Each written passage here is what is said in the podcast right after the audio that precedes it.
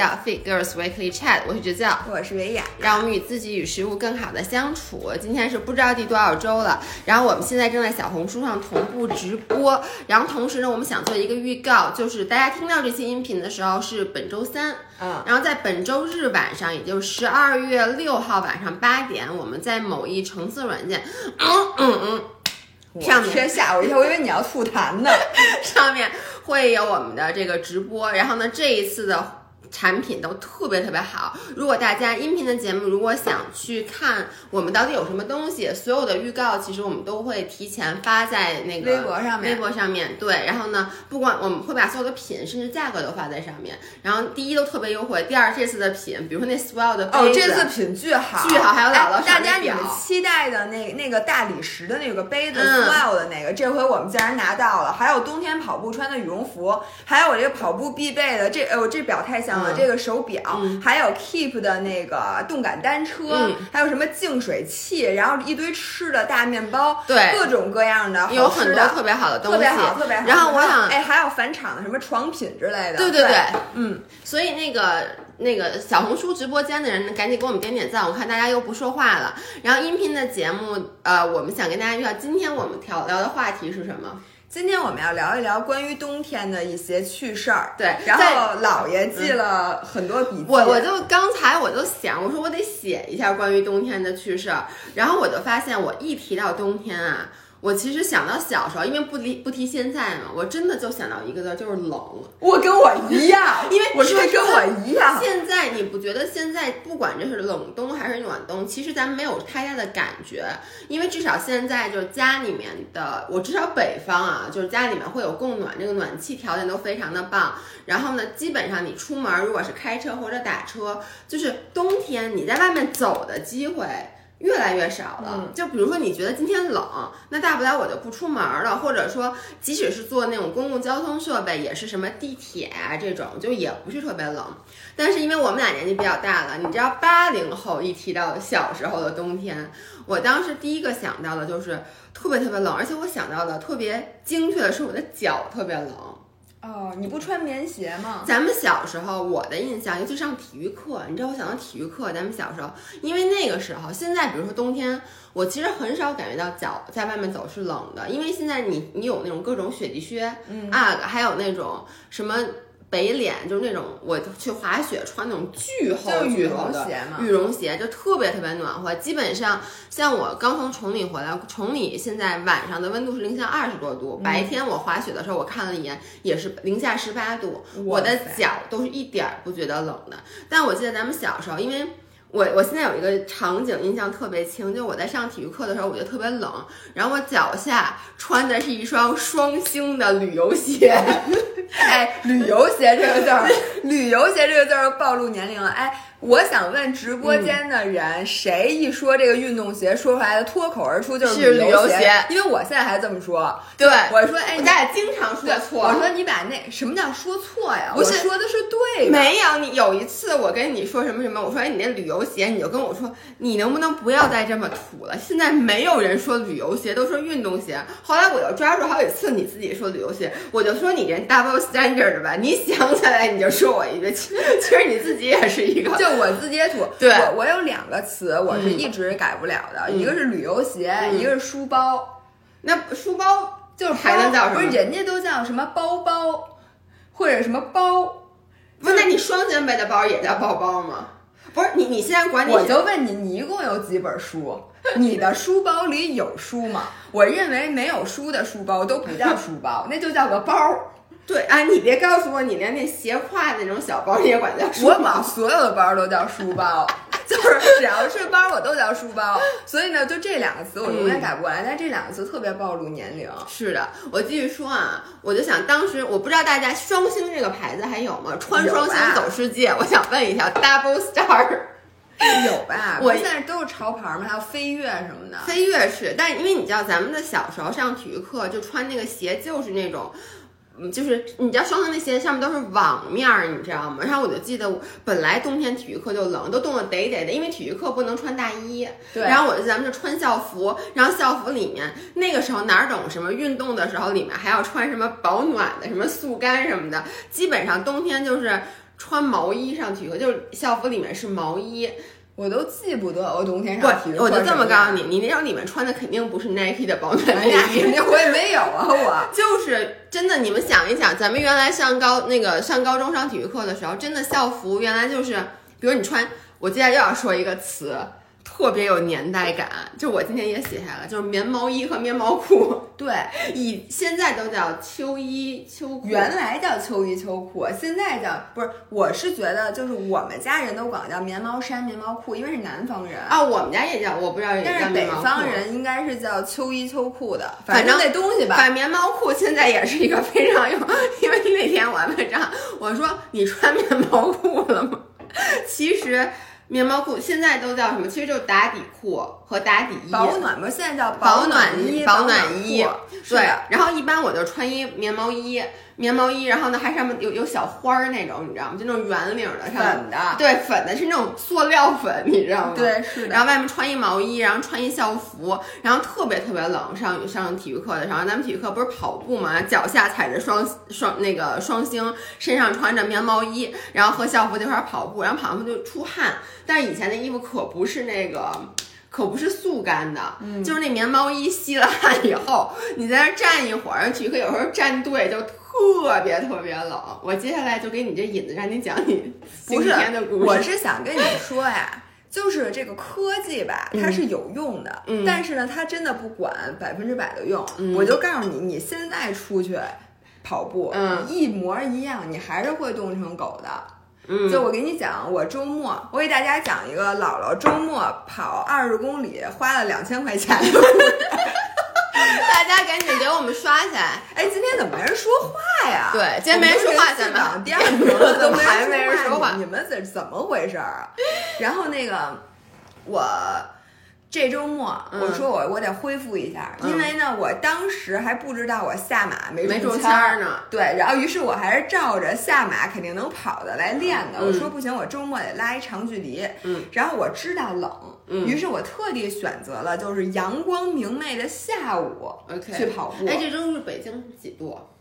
零下，反正就是最高温度是可能零上五度最低温度是零下五六度吧。OK，那很冷了。对，就是真挺冷的。然后我就下午两点多的时候，我就到奥森，我说我今天跑个二十、嗯然后跑完了之后立刻回家。我真的没有想到，现在北京其实四点多钟已经黑天了。对，就是那个那个，它四点多钟它是亮的，但是那个阳光是，它是那种就已经太阳下山了，没错是那种乌了吧唧就是乌了吧唧的，对对对对。然后呢，我吧，我我还停了两次。我第一次我跑了一圈儿之后，我下来买了两买了杯水。嗯我穿的其实非常科学，就不是小时候那种穿。你给大家说说你穿的什么？对，我还准备拍一期视频呢。我在这里不是给自己打脸啊，啊就是这样穿跑步的时候它是不冷的，也不热，但是它不能停，你知道吗？一点儿都不能停。嗯就里面我穿了一个那个速干，就是排汗衫，嗯就那个排汗衫它是很软很薄的，然后基本上就是一短袖或者背心儿，嗯它是帮你把那汗都吸，就是吸干了，把汗转成能量吗？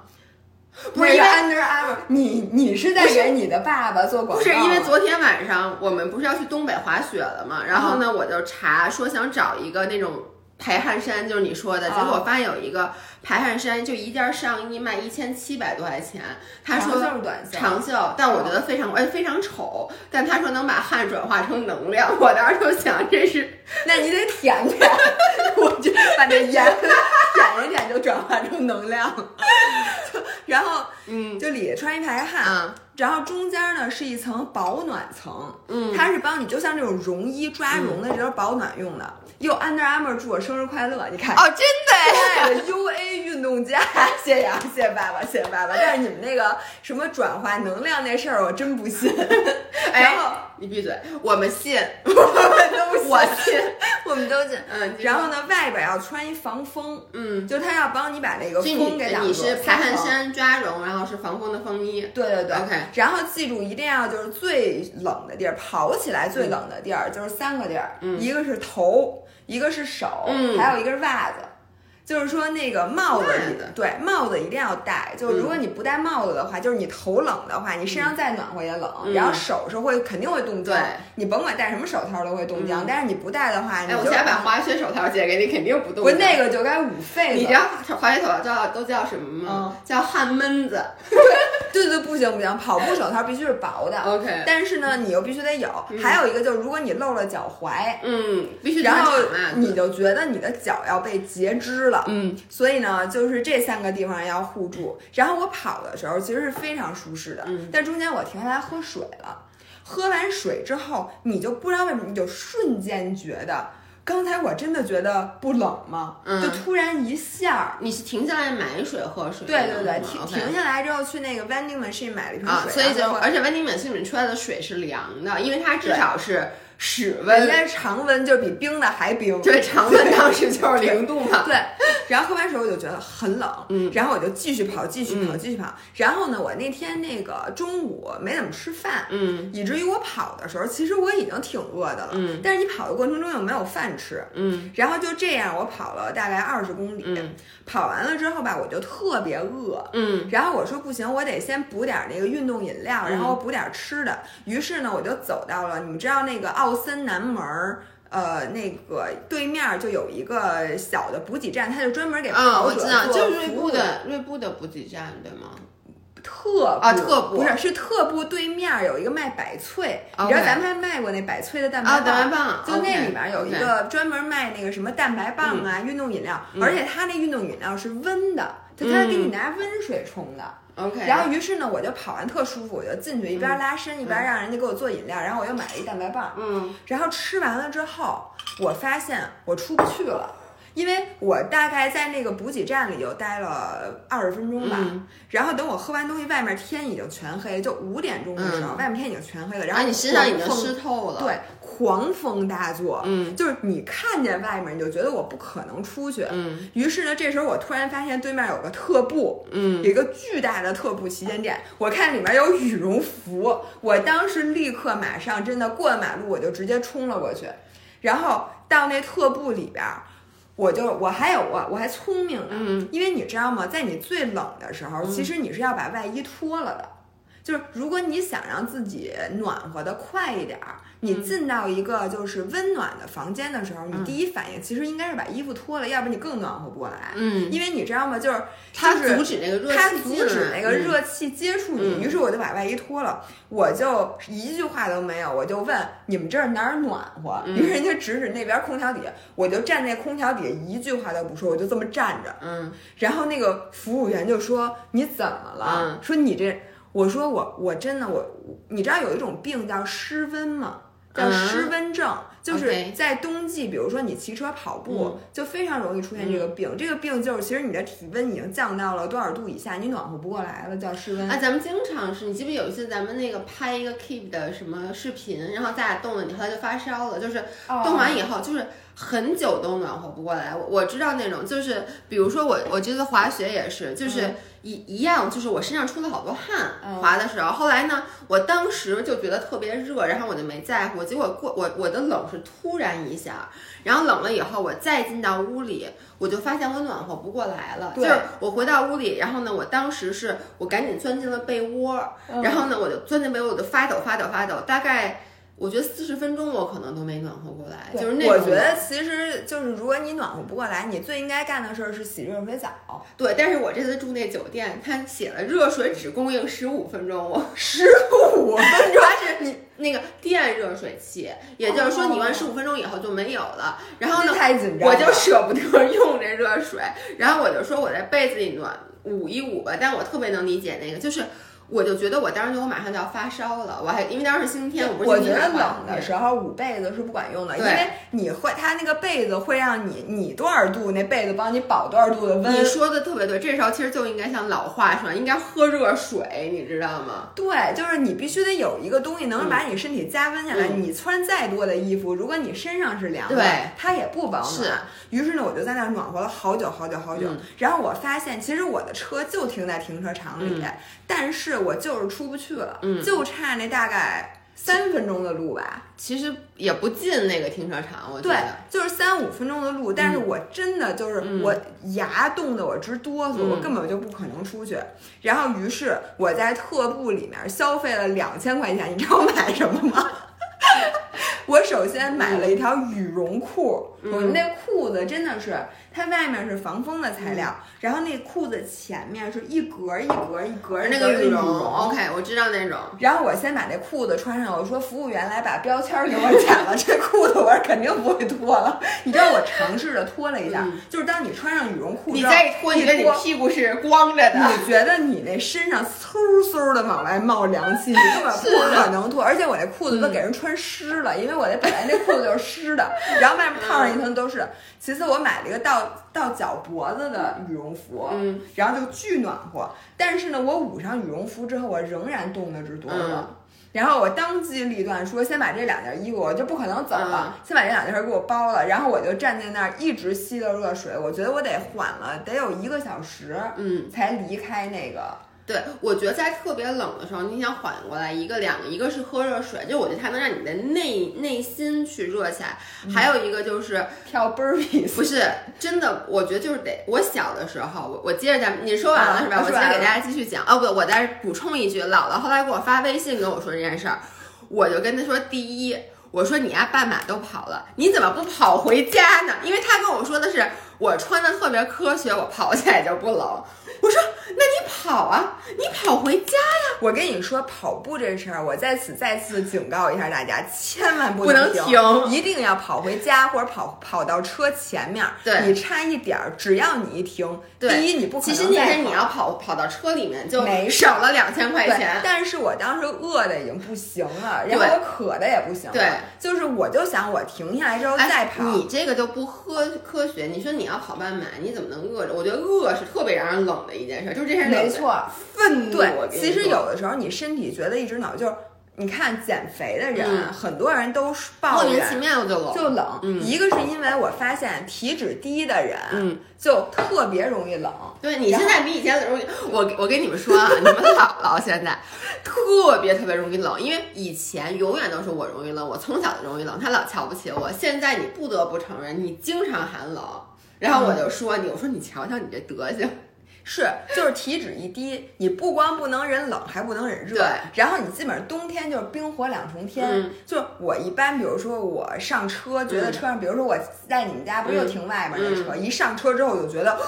怎么这么冷？于是我就把空调调到三十度，把座椅加热全打开，嗯然后捂上加拿大鹅，然后突然就那么一秒钟，嗯从冷突然一下你就热的又不行了，然后就开始狂吐。我说：“哎呦，怎么这么热？”然后突然一下就觉得：“哎呦，不行，好像有点冷。”然后但你已经觉得冷的时候，你再往上穿，其实又来不及了。嗯，就是又冷又热之间转换。第二，我发现减肥的人就是因为你吃的少，吃的少，食物热效应不足，对。以至于你浑身从头到脚，然后从早到晚全是冷的。不，你吃的少，真的是因为你身体没有能量，你知道吗？是的，是的，是的。OK，我我，然后后来我就跟姥姥说，我说你还是比我有钱，我说如果是我，我咬着牙，哎我也不花这钱。你下次试试。我我跟你说，我真的是这么一个人，因为如果这是一个好的店，比如说就是说，或如果我买的衣服，哎，你说什么呢？我告诉你，下买的赞助商可是特步。哦，OK，对不起，你说什么不爸爸，对不起，我想说的是，因为就是。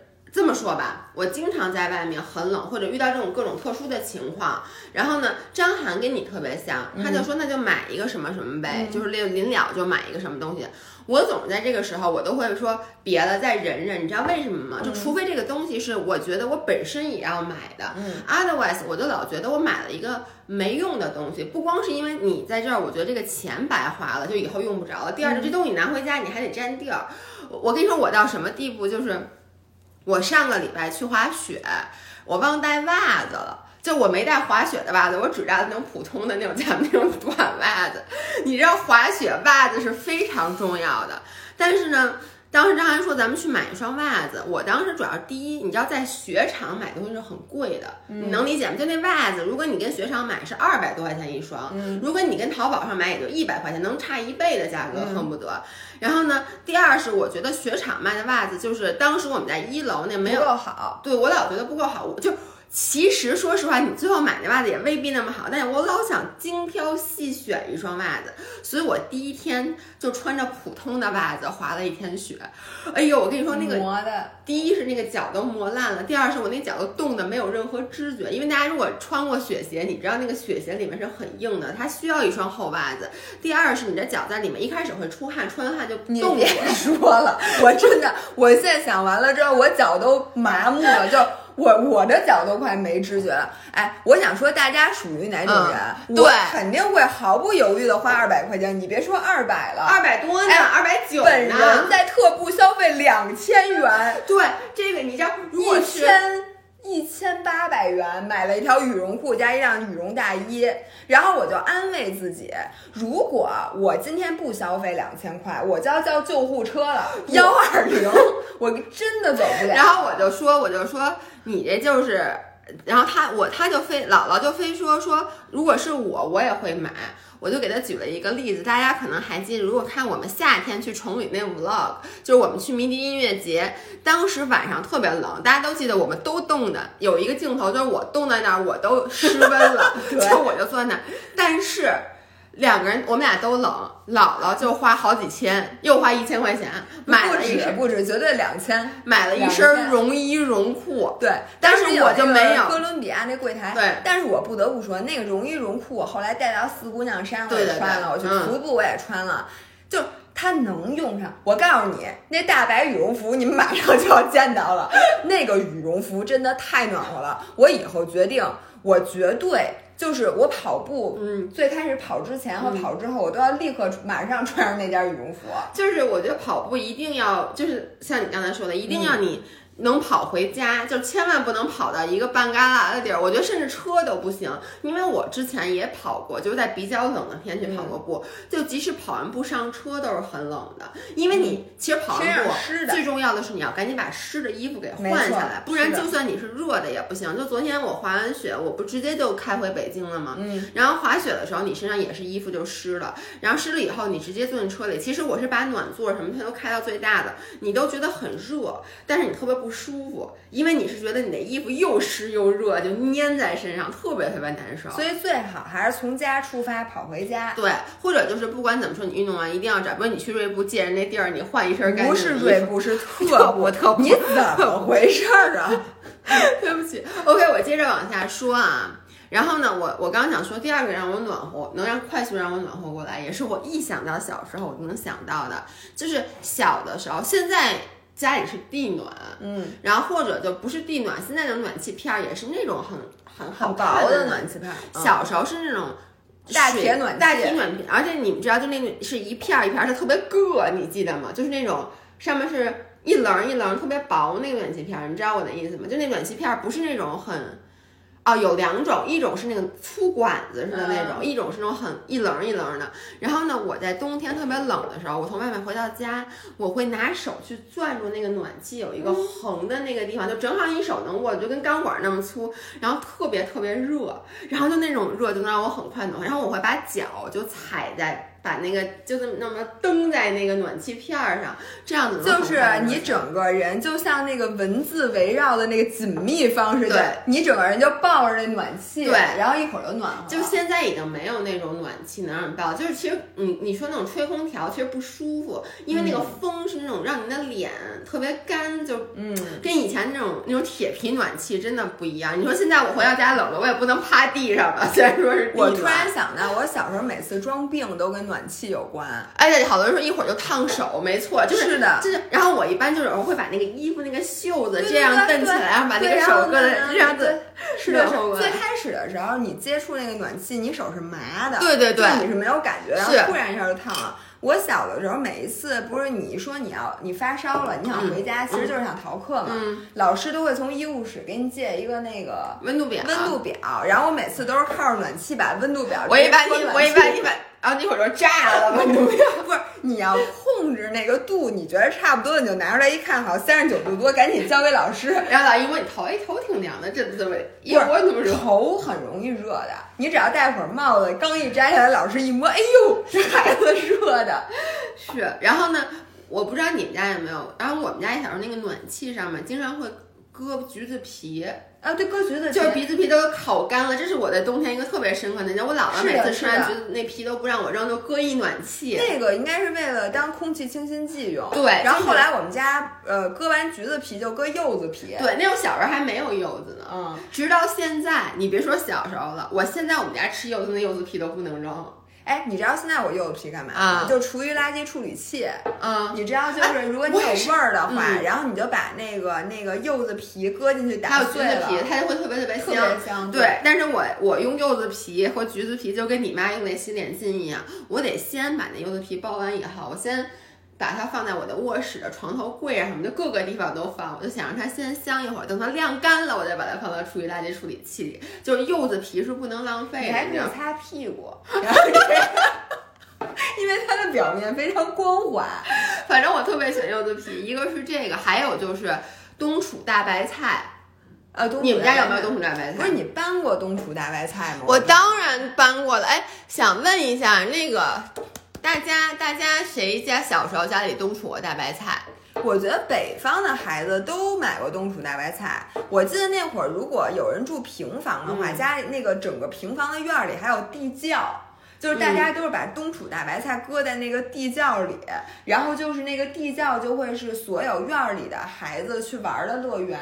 因为那会儿我爷爷奶奶家住平房，嗯我就记得那那块儿特别特别好玩儿。嗯，然后我就记得我冬天，因为我从小我爸就管我叫儿子，有人问什么叫冬蔬大白菜，他们叫冬储，冬天储藏大白菜。对，他以为冬储的，一看就是南方人，嗯南方人都没有这经历。就是我们小的时候，北京的街头一到冬天，就是那个大白菜能堆成山，对，因为小时候。大山。现在其实一年四季你想吃什么菜都没都都有，但是我们小时候其实没有什么大棚啊那种的。然后冬天大家知道叶子菜很少有冬天在长的，然后呢，北方又爱吃白菜，而且呢，刚才有人说得平房，不是的，楼房也是。楼房我们喝搁在那阳台上全是大白菜，我们都放楼道里面。哦就每家每户都会说，哎，这几节台阶儿是我的，那几节台阶儿是你的，然后就把那个大白菜就那么一沿着那个楼道，就到冬天你上楼的时候就没有那么宽了，有三分之一的地方是拿出来冬储大白菜了。那你们家就不用买了呀？就是你今天吃一颗它的，明天吃一颗它的，那大白菜上又没写名儿。小的时候我老这么觉得，但后来我就发现，其实大家会说好，就比如这一片儿是你的，那一片儿是我的。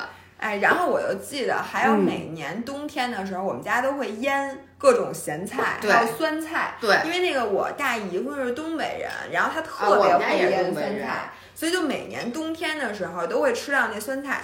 然后他腌的酸菜，我跟你说，我现在想起来还流口水。我特别爱吃酸菜，哎呦，不行，我饿了酸了。菜白肉，而且我跟流你说粉条，就是每到呃周末的时候，我最期盼的菜不是肉，就是炖大大白菜，嗯就是只要上一锅大白菜，我今天就肯定能吃好。就我直到现在我最爱吃的，啊，我跟你说，我说起大白菜，就是我就咽口水。就是其实就是冻豆腐煮大白菜，这就是它哦在里面放点素丸子，这就是。素丸子，我们家都放那肉丸子或者排骨啊，我喜欢吃那个就是炸过的那个，我姥姥特别会的那种哦，就，把那个有点像酥肉那种的，就哦，有点像那个砂锅，哦哎呦，那是真是太好吃了。然后我跟你说，就是后来我才吃过回民的那个酥肉，嗯，然后我现在最爱吃的有两个，就大白菜的料理嗯。有两个菜，一个是酥肉炖大白菜，嗯。因为那个酥肉它里面有。就是牛肉馅儿，有嗯。粉条，有什么胡萝卜，就是我觉得它比素丸子还香，嗯而且还是，而且它外面是豆皮儿，对。还有炸完了之后，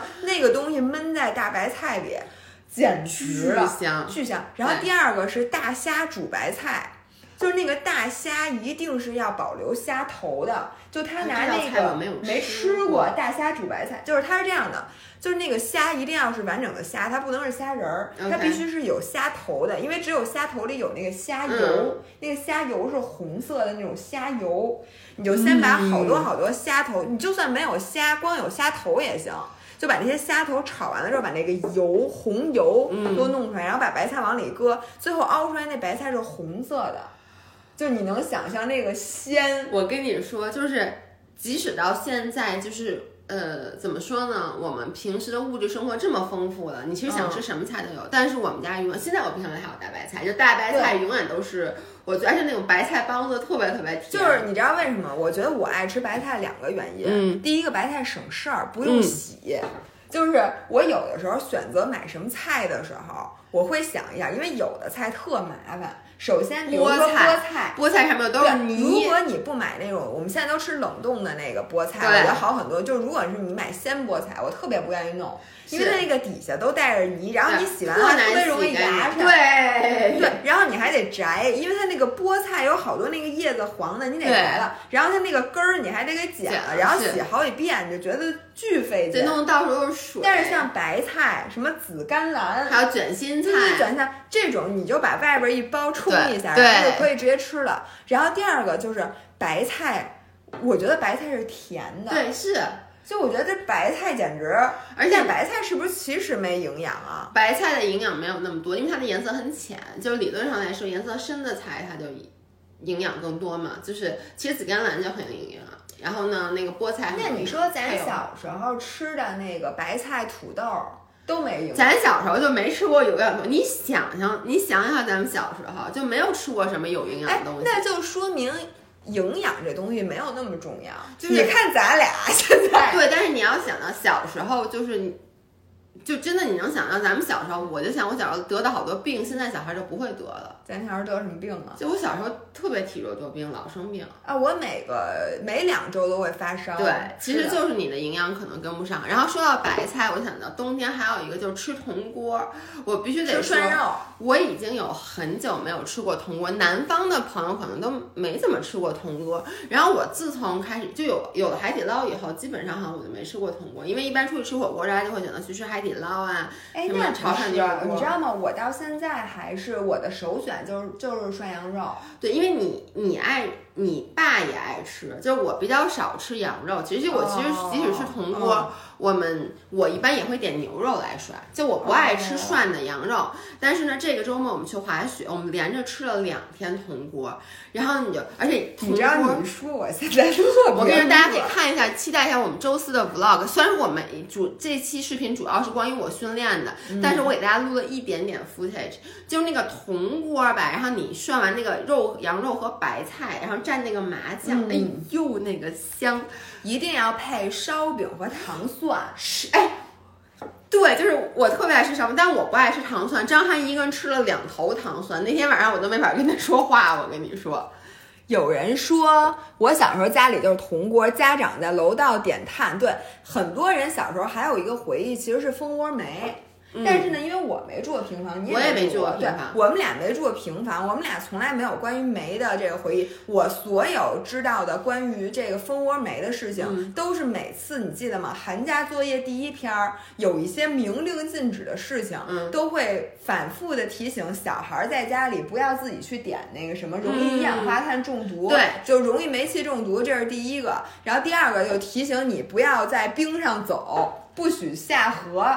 不许下河，对对对对什么冰，我就记得就是每次寒假的那个、寒假的那个什么老师讲这些对事项，他有这都一张是这几条对但是我从来没用过蜂窝煤。哎，但是你说到蜂窝煤，我想起一件事来，就是特别能说说说说明我是一个什么样的人。小时候，就是我的二姨住在平房，那个时候，她嗯她能点蜂窝煤，你知道蜂窝煤它有一个大烟囱，就是你知道它那种铁皮它烟囱的，对中间有烟囱。然后呢，那时候我也上幼儿园，就那么那么小的时候，然后呢，我不知道为什么我拿手去摸了那个烟囱，然后我的手就烫的满手都是泡。但是呢，因为小时候我妈老老老打我，就我妈肯定听到了，她觉得没有，但我小时候。我妈真的老老老不是批评我就打我，所以我就记得我当时觉得我干了一件错误的事儿，你就是干了一件错误的事儿啊！就是我觉得，反正就是我觉得这件错误的事儿，我就不应该让大人知道，所以我就攥着我的手，我就这样整整一天还是两天，我没有印象了，就我没有把手伸开过。然后我就我妈一来，我就给攥起来，然后那个手就全都烂了。但是我的天，因为我小时候这么坚强，对我我早就不行，就是，所以就能说我一个多怕挨骂的人，就是。然后我我印象非常深，我特别特别疼。然后但是呢，就是因为妈妈一般不会特别注重小孩的手，你知道吗？就是你只是一只手。于是呢，我妈是大概隔了一天还是两天才发现，因为我妈我就记得特别清楚，当时我妈就说：“哎，手怎么老攥着打开？”嗯，把手放背到后面，嗯，把手拿手。我妈以为我手里攥了什么东西呢，后来打开一看，里面都烂了。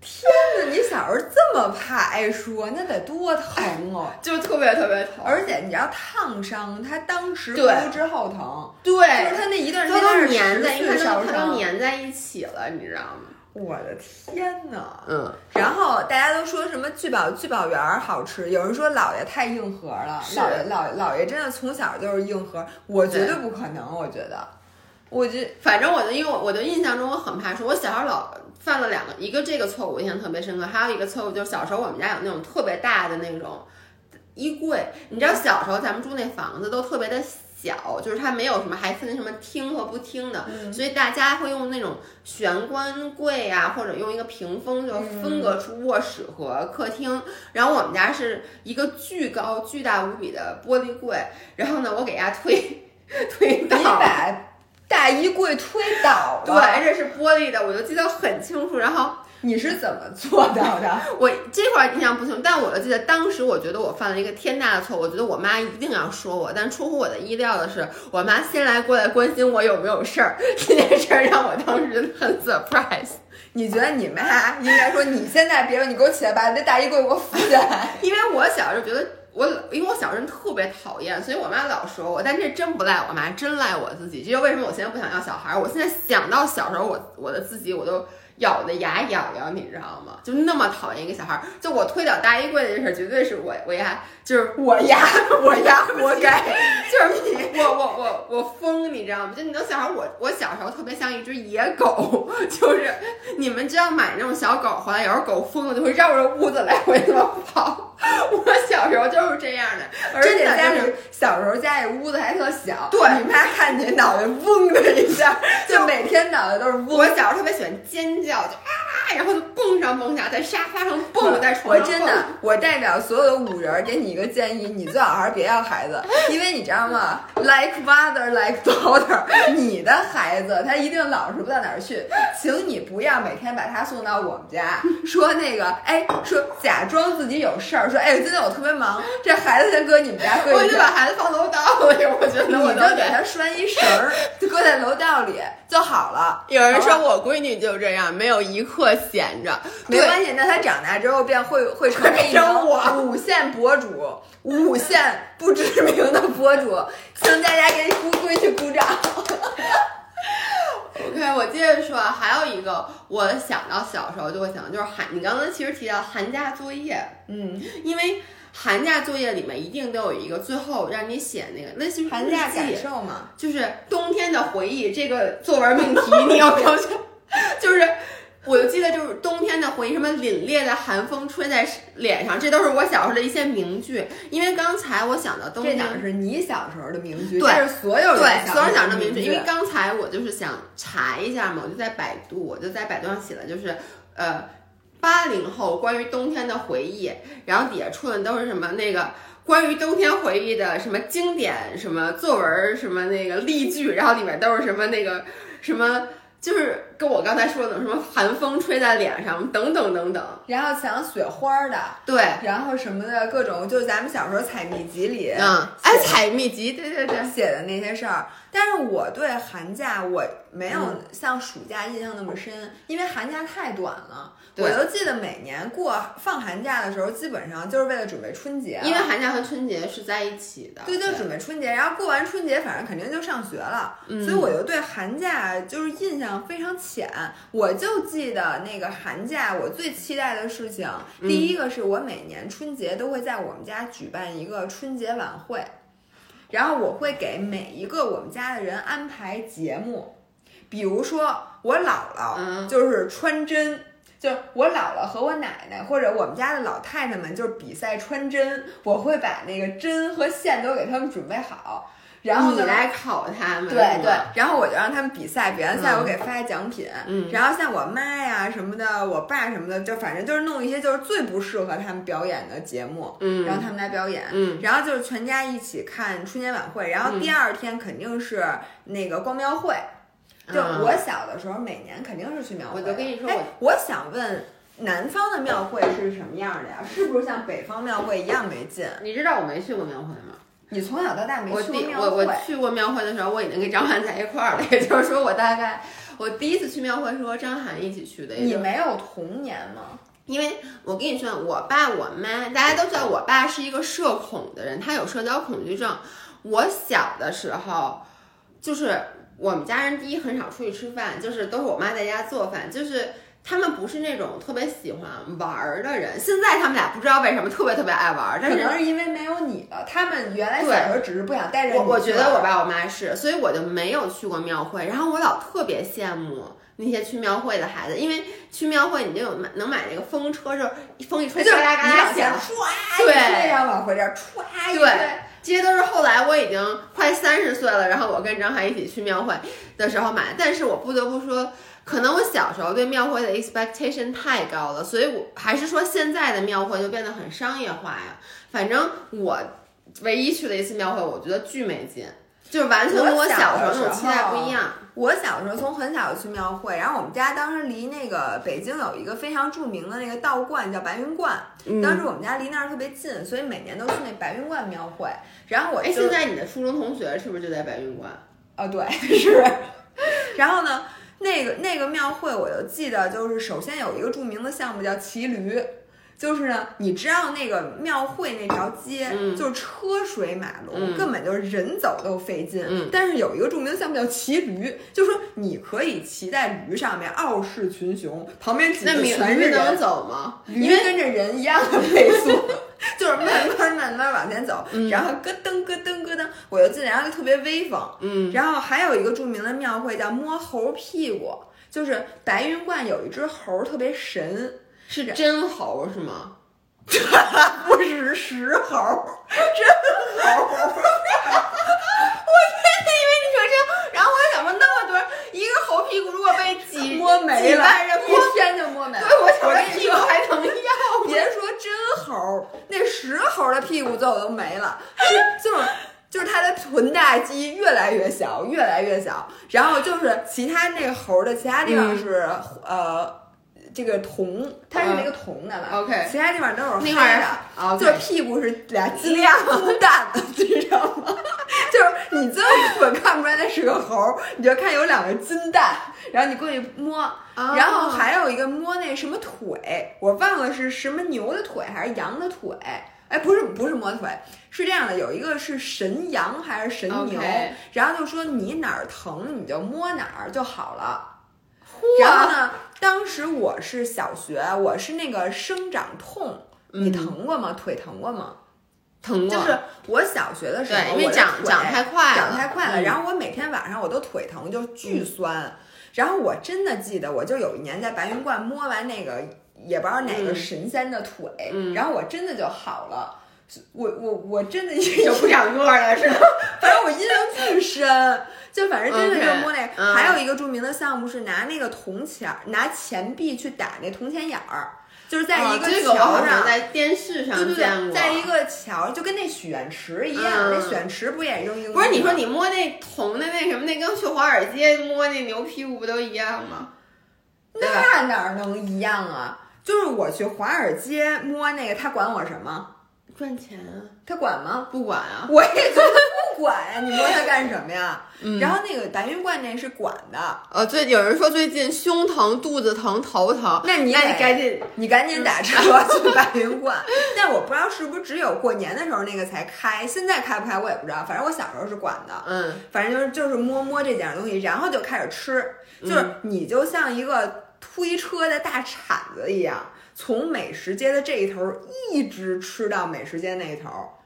哎，那个是不是不好吃？我我真的就觉得，可能是因为小的时候就没有什么东西，咱们小时候物质真的非常的匮乏，以至于你去庙会，你就觉得什么东西特好吃我。跟你讲啊我那次去庙会，我说这什么呀，太难吃了。那我觉得现在就一个现在的是我小时候庙会没见过，对我真的觉得好吃。一个是那个油茶，呃，油茶杏仁茶茶嗯汤。嗯，我觉得特别好吃。就大家如果吃过那个北京的那个，它就是又油又甜，然后里面还有搁置的，就跟撒它它是那个你知道那个油茶，其实就是用酥油，就是用牛油和淀粉。放在一起，但是它没有那么腻，它是糊糊的，跟芝麻糊一样。但是它是那种面糊，然后里面又有一点炒面的那种味道，然后又糖又很甜。然后呢，同时它那个做完一碗之后就热乎乎的，它会在上面给你撒那个青红丝那个点儿点儿，就它又有能嚼的，然后再撒一层白芝麻，再撒一层糖。非常好，这个东西从味道就非常层次非常多，口感也是层次。就是你知道你在那个逛庙会的时候，就是你又冷，然后对我就想说那种特别冷，尤其以前那种就冻得得得，就吸溜着喝那种又热又暖的东西，而且是有油，就它热量高也能就是让你暖和。然后那个东西，然后杏仁茶也好喝，它其实就是跟那个藕粉一样，你知道它是杏仁，杏仁都是你最爱吃的。我先说一下，老老爷是不爱吃这些东西的，对，特别呃。假三灌汤包那是之后的了，一个这个，然后还有一个是那个吹的那个糖的啊，你知道吗？你知道里头全是吐沫，你能想象吗？就是他是把那个糖给你吹成一个大孔雀呀，什么吹成各种这样泡泡。我现在想起来，我真他妈恶心。就是我小时候真的就直接啃，就他给你吹成大孔雀，我也。但是呢，我不知道为什么我们家长小时候让我吃这个。就小的时候可能没有，就它是纯用那个，就跟那个糖葫芦外头裹那糖衣它是纯用糖做的一个巨大的东西。然后我拿了就直接啃，但是我现在想到，就是你肉眼可见里面全是唾唾液。因为你想，它是它是用嘴吹的，你不能再说了，我就要 吐了。唾液呢是一种助消化的物质，自己的唾液助消化。我相信，因为这个东西我也吃过，但是我从来没有想过这件事。你也是，是因为这样的，我以前我没有在庙会上吃过，我在大街上吃过小时候。但是呢，就是你看到了那个人吹，但是我买的好像都不是那个人现吹完的，是他已经他吹完了挂在那，然后就外边再烙点土，然后是倍儿香。所以我没有亲眼看到他把那个拖鞋吐到我那里边，我就没有想过这件事儿。但你现在说完了，我觉得有点恶心。巨恶心，然后还有就是什么各种糖葫芦，嗯，各种味儿。哎，你我问一下，我再问一下，大家最爱吃过糖葫芦，你们最爱吃哪种糖葫芦？你最爱吃哪种？我最爱吃两种。我要说，我跟你说，我这期节目怎么那么饿？我他妈从开头我就巨饿，我现在巨饿。我一个爱吃里面加豆沙的，而且那个糖葫芦吧，加豆沙那种我不喜欢吃圆的。你知道有的加豆沙的糖葫芦是被拍扁的吗？对对对对，就那样熟糖葫芦被弄成瘪的。对，因为。那样子你更好咬，因为你知道有时候我不知道为什么我腮帮子可能是我这个颧骨长得太锋利了。你有没有吃糖葫芦把腮帮子吃伤了的时候？就有时候你那一下嘴张特别大，然后一咬就觉得就这个耳掉环了，这这个掉环了，我现在也流口水。你们有没有？我想说，大家吃糖葫芦时候一张嘴，那糖葫芦很大，然后你咬它，如果有稍微有点硬，然后你觉得就这个。腮帮子这个连着耳朵根儿，我现在大家视频里可以不那直播可以看到我摁的这个点，它有一种那种滋那种酸的那种咻的一下的感觉。我觉得你这个，你知道有一种病就是咬合，就是你这个肌肉神经的协调性出现问题。就那我跟你说那个疼是那种 哦，就特别就而且它是那种不是你先别废话，你最爱吃哪种？听我说，我喜欢吃那种被拍扁的，然后里面是红豆沙，然后并且上拍扁的里面哪有红豆沙？有，就是它怎么就是那种的话，但它拍瘪了，瘪的里面还有红豆沙。就是等于把我们那种正常加红豆沙的糖葫芦一起拍瘪，拍扁了，上面还撒了芝麻。我知道你为什么爱吃拍瘪的，主要是这儿不疼。对，就好，就容易容易吃。就我吃那个吃的更快。有人说爱吃山楂加糯米的，爱吃草莓的，然后爱吃加豆沙。我还没说完呢，我第二个爱吃山药豆。没错，山药豆怎么没有人说？怎么没有人说爱吃山药豆的？我觉得，而且不是山药的，嗯，是山药豆的，这两个是有本质的区别的。说实话，我到现在从来没有见过卖山药豆的，我都不知道山药豆的是什么，就是我没有见过卖。哎，对，我也。山药豆是不是是不是一种枣啊？不是，有一个黑枣的。就糖葫芦有黑枣了，但是山药豆到底是什么？我从来没在菜市场见过，我只在卖糖葫芦的。人家说盒马就有，你赶紧买买我给你。我买完我拿什么做？我也不会做糖葫芦。对，很多人说他他们爱吃山山药豆，嗯，就如果你没吃过山药豆的糖葫芦，请你下回一定要尝试一下。哎，我想知道糖葫芦这个东西南方有吗？哎，不过现在满处都有了嗯北京糖葫芦，但是我觉得南方可能没有山药豆了，可能只有山楂。李老师说可以煮粥，李老师下回给我们煮点粥。我觉得煮粥吧，可能就还是不如糖。因为他不爱喝豆粥，他一听豆就听粥，他就不爱喝了。李老师我爱喝，我爱喝，我爱喝山药豆粥你。是在给李老师一些暗示吗？对对对，我不是在暗示，我在告诉他。明示，明示。然后我最爱吃的一个就是那个，就大颗的山楂里面就塞好多好多红豆沙的，嗯还有一个就是那个。那你跟我爱吃一样，只是我喜欢吃扁的，因为我这嘴，因为你知道啊，你听见了吗？你听见了吗？姥爷现在当场表演了一下脱我刚才钩脱环儿。我刚才给大家表演一下，我嘴张特大，然后我这块嘎嘣一声，哎，我可能真的得去做那削下颚骨那手术，削完了之后你就直接掉下来了，不是，我有时候，因为我都不用，人家都还要把这打断，我都不用打，他就直接就是断的。他给我一糖 葫芦，我一张嘴掉下来。真的，嗯，你还有什么？那个小时候冬天，因为你说要吃，说完糖葫芦，我就必须要提一下我的最爱烤烤红薯，烤红我一猜你就，因为你说糖葫芦，我就想说烤红薯。同学们，我跟你说，现在物价飞涨之后，姥姥就是上次大家都听过那个，大家都听过姥姥舍不得买那个多少钱十十块钱嗯十块钱的烤红薯的故事，到现在就因为那件事儿，我一直心里有一个结。然后后来有一天，后来有一天，姥姥给我发微信跟我说，说我在健身房门口刚买了一烤红薯，也是十块钱，说明那次没受骗。我现在见到烤红薯，我连看都不看，因为我知道它一定贵。然后我连那天饿成那样，在国贸我都没买那烤红薯。嗯我以后我就绝咱买对不再，我给你买了，咱俩待会儿回去还给分了呢。呃，对对，我想起来，但是那不好吃。对就是我想问大家，就是我你，你你会挑烤红薯吗？你还记得那天在那个？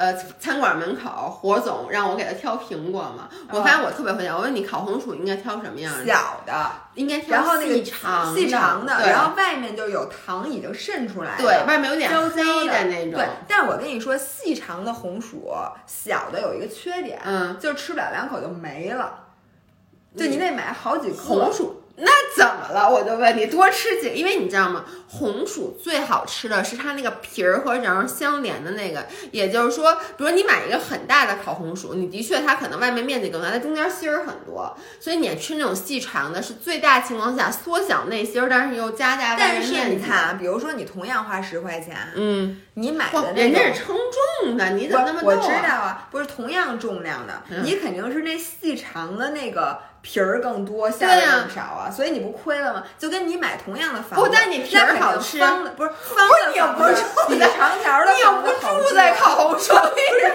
我就是说你浪费了它的，就是它皮儿相对来说它的占的比重就多。对，但皮儿好吃啊，我能理解，就你吃皮儿，不但皮儿和瓤相连那个地方好吃、你会把红薯吃漏了吗？什么叫吃漏了？就是你啃着啃着皮儿，就把那外面那皮儿也给吃了，就跟吃西瓜把它给吃漏了一样。呃，说实话，我现在自己在家烤红薯，有时候我把皮儿吃了的。